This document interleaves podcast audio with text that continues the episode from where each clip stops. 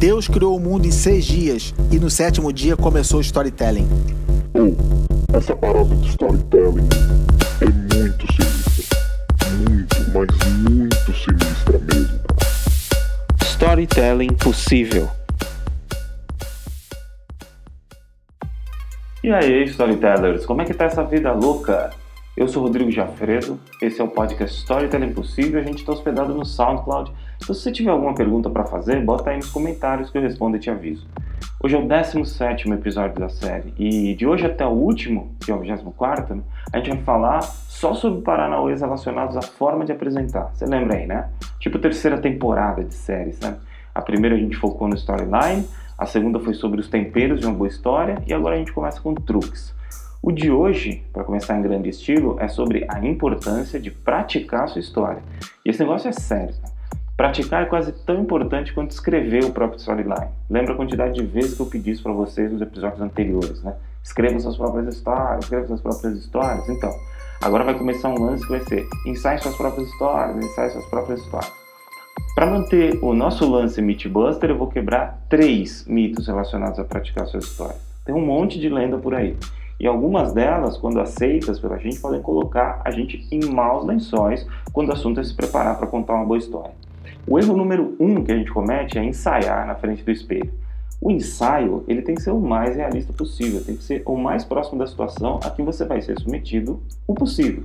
Quando você fala com os outros, você está olhando para si mesmo no espelho? Não, né? Você está olhando para eles, para alguém. Portanto, no ensaio, olha para um público imaginário e não para um reflexo de si mesmo sei lá, você tem bichinho de estimação? Conversa com seu bichinho de estimação. Eu tenho ensaiado muito os meus discursos com a minha cachorrinha, Frida, que já tem 13 anos, é uma senhora rabugenta. E eu sei que eu estou no caminho certo quando ela sacode o rabo. Se ela olhar para longe, eu sei que eu tenho muito que fazer ainda, muito que ensaiar. Cara, sei lá, conversa com árvore, com arbusto no quintal, coloca foto de gente na parede. Dê a você mesmo alguma coisa para olhar. Outra razão para deixar o espelho de lado é que o espelho coloca o foco em você e, cara, você sabe que não é sobre você, é sobre o tema, é sobre a audiência, é sobre quem você quer encantar e alcançar. É, o meu mentor, uma vez, ele me disse: é, você pode olhar para o seu próprio reflexo ou você pode fazer o público refletir. Mas você não pode fazer as duas coisas ao mesmo tempo, cara. E os melhores narradores que eu conheço, eles escolhem gerar reflexão no público. Então, erro número um, ensaiar na frente do espelho. Não faz isso. Erro número dois, é, quando você é interrompido, voltar lá para o comecinho da sua história e ensaiar sempre do começo. Isso é um erro grave. E eu vou te falar que tem muita gente que ensaia assim. Uma situação hipotética aqui. Vamos supor que você está se preparando para um pitch de 30 minutos. Você começa o ensaio e depois de 10 minutos alguém te interrompe. Aí você para o ensaio. É, em vez de você voltar para o ponto que você parou, você vai e começa tudo de novo. Muita gente comete esse erro, cara. Volta e ensaia o pitch desde o começo. E aí, se você for parado muitas vezes, você vai reforçar demais o ensaio do começo. Então, o começo vai ter muito mais atenção do que o desenvolvimento e a conclusão da sua história. E isso tem até um nome. Você percebe que a pessoa ensaiou assim quando você se depara com um discurso de declínio. Ele começa em alto nível e depois parece está descendo uma ladeira em matéria de qualidade de apresentação, de riqueza de detalhes, gesto, euforia, enfim.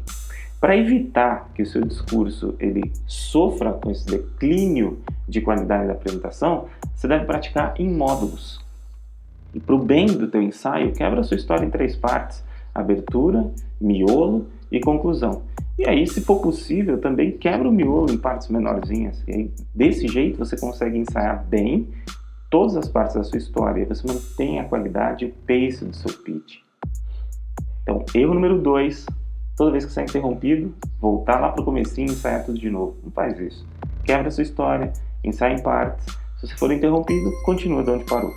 E para terminar, o erro número 3. As pessoas que não se mexem durante o ensaio. Cara, se você vai é, e, se apresentar para uma audiência, você tem a possibilidade de se movimentar, seja através de gestos ou seja através de caminhar efetivamente num palco ou no meio do público, o ensaio deve seguir o mesmo padrão. Ensaio não é só para memorizar as palavras, não é só para memorizar o texto, mas trata-se também de internalizar a contação da história e transformar isso em todos os seus gestos. Isso tem que ser refletido nos ensaios e desenvolvido nos ensaios também. É, tem gente que fala que isso é tomar posse da história, possuir a história. Você, é, porque a gente chega na hora, você não precisa pensar nela, ela flui. Porque o ensaio envolveu gestos, movimentação e conteúdo.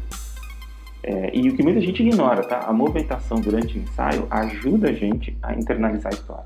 Então, terceiro erro que a gente deve evitar, não ensaia paradão, ensaia com todos os níveis de movimentação que você potencialmente tenha durante a apresentação efetiva. Beleza? Tá, esse é o chuncho importância de praticar. A gente aprendeu que deve evitar três erros comuns que são ensaiar na frente do espelho, sempre voltar do início em caso de interrupções e não se mover durante a prática. Galera, é, esse foi o chuncho praticar e agora é hora de praticar. Né? Coincidência, né? Ficou redundante. Né? Nesse caso tá valendo. Bota a mão na massa aí que não tem almoço grátis. Falou, galera? Valeu mesmo. Até o próximo episódio, onde a gente fala sobre a manutenção do contato visual.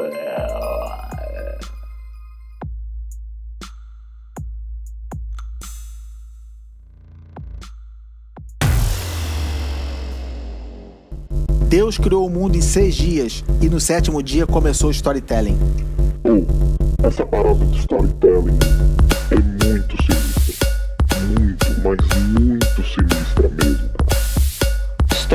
mas muito sinistra mesmo. Storytelling possível.